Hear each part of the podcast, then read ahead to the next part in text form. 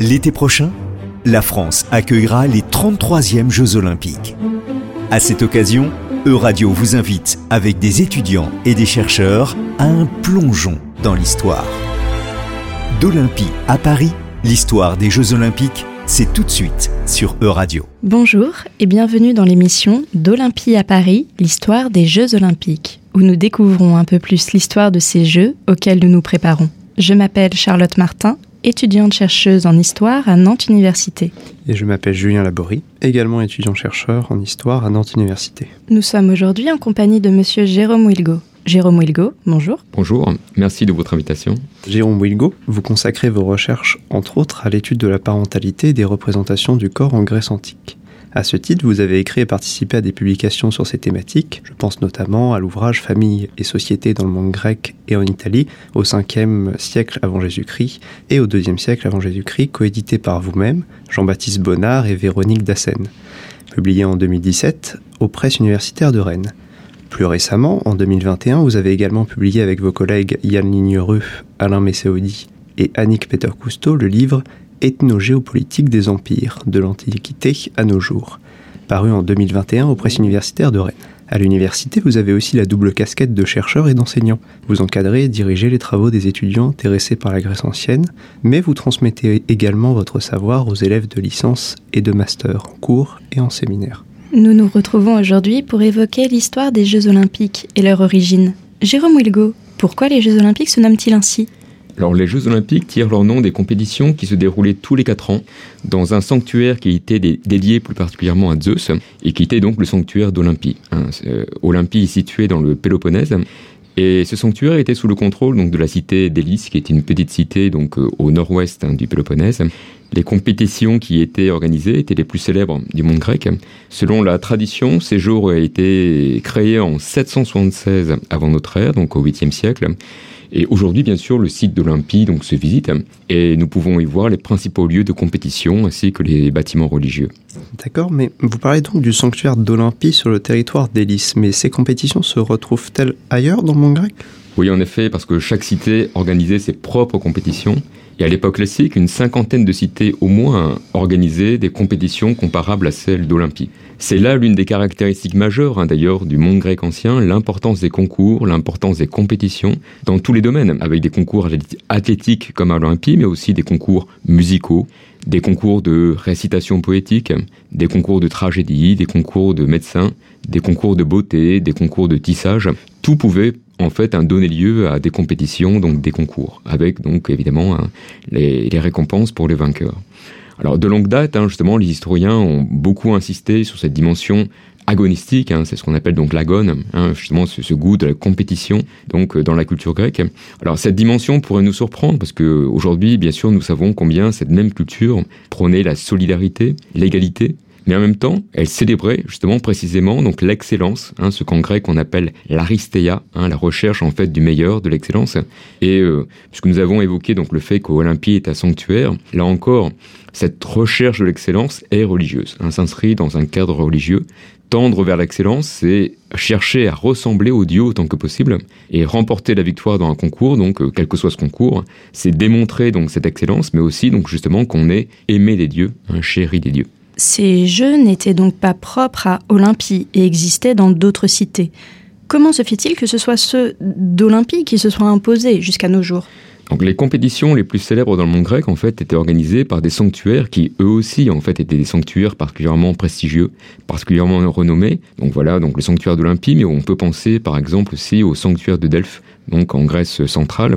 Et donc ces compétitions étaient d'autant plus fréquentées qu'elles étaient également anciennes et qu'il était particulièrement donc euh, honorable, prestigieux d'y concourir et bien sûr de s'imposer, d'ajouter son nom donc à une liste hein, de, vainqueurs qui étaient célèbres et qui étaient honorés dans euh, la Grèce dans son ensemble, hein, dans son entièreté.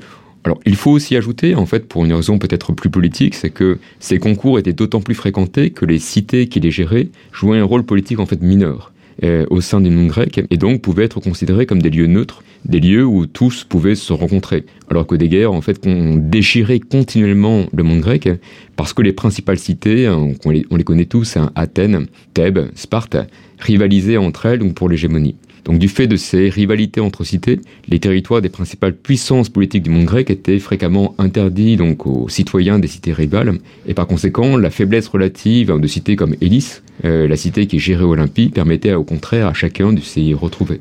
D'accord. Et aujourd'hui, quasiment tous les pays envoient une délégation de sportifs aux Jeux Olympiques. Était-ce aussi le cas de toutes les cités en Grèce ancienne ou bien chaque Grec pouvait s'y présenter euh, en son nom?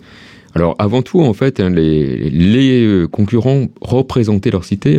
Il y a un, cadre collectif qui était important. Mais en tout cas, ce que l'on voit, c'est justement une évolution dans, en quelque sorte, hein, le, les lieux de recrutement des, euh, donc des concurrents. C'est que on a la liste, en fait, une liste qui a été faite au IVe siècle, hein, donc des vainqueurs, donc au concours. Et l'on voit qu'au 8e siècle, au départ, donc les concurrents viennent tous en fait de l'ouest du Péloponnèse, donc de la région d'Hélice. Et puis à la fin du 8e, début 7e, euh, l'ère d'origine s'étend et elle s'étend donc à l'ensemble du Péloponnèse. Et puis au 7e siècle, en fait, ils viennent de l'ensemble de la Grèce. Et là, on voit bien donc la dimension panhellénique, hein, justement des, des, concours qui est en train donc de se manifester, d'apparaître.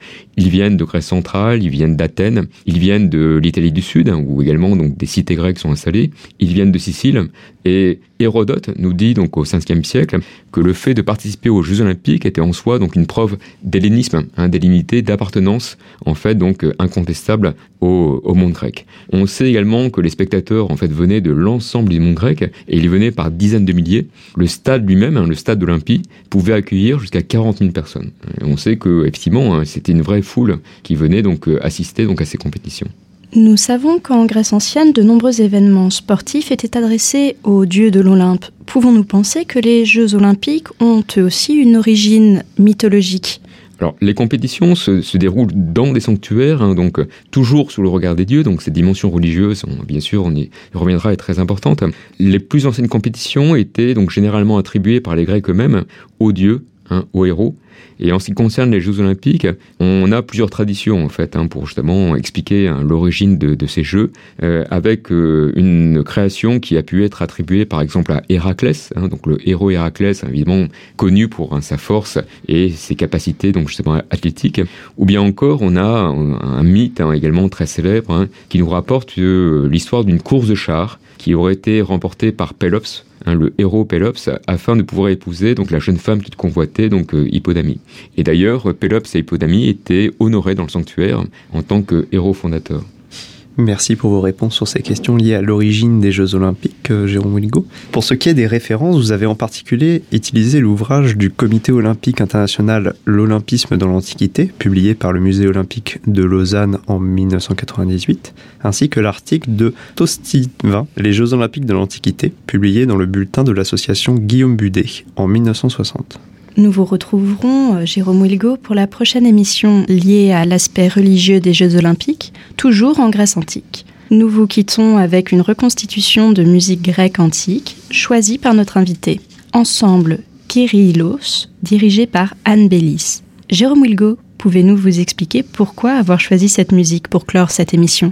Eh bien, précisément parce qu'en fait, hein, donc, euh, il y a depuis quelques années, donc, en particulier donc, justement à l'initiative d'Anne Bellis, la volonté des chercheurs d'essayer de reconstituer avec des instruments anciens et puis avec des, des documents qui ont été retrouvés hein, en fait, de l'Antiquité qui nous montrent un peu comment a été organisée la musique. Il y a cette volonté hein, de retrouver en fait, donc, justement à la fois donc, des, des sons et puis donc, des, des musiques du passé, en même temps quelque part retrouver des émotions du passé. Et je pense que c'est intéressant, donc euh, évidemment, pour voir le contraste avec aujourd'hui, donc en fait nos habitudes, hein, donc euh, auditives, euh, etc., de, de voir hein, comment est-ce qu'on peut reconstituer ce que pouvait être une expérience musicale hein, donc euh, de l'Antiquité. Merci et à bientôt.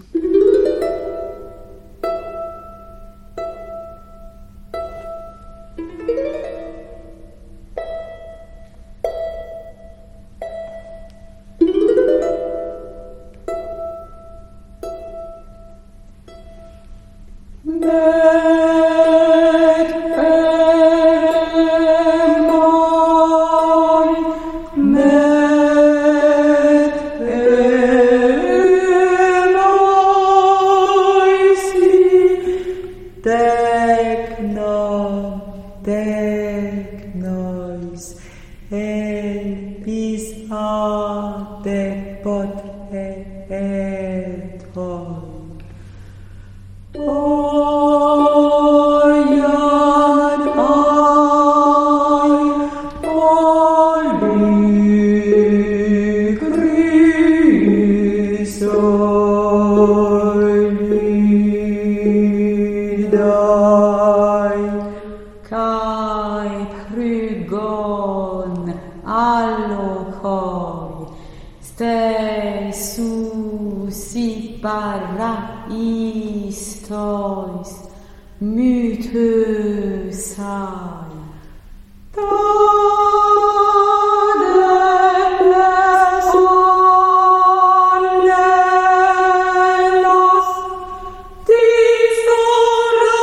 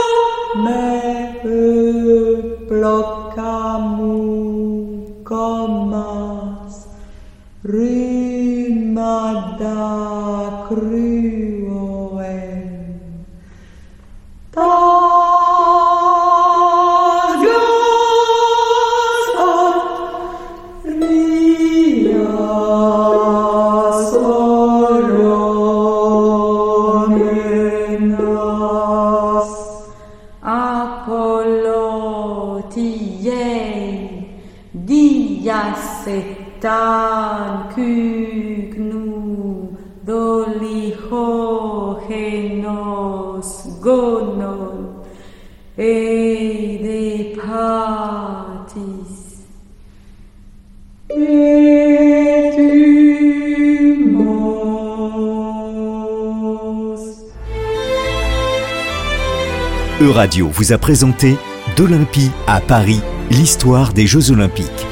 Une chronique à retrouver sur le site web et les réseaux sociaux de radio.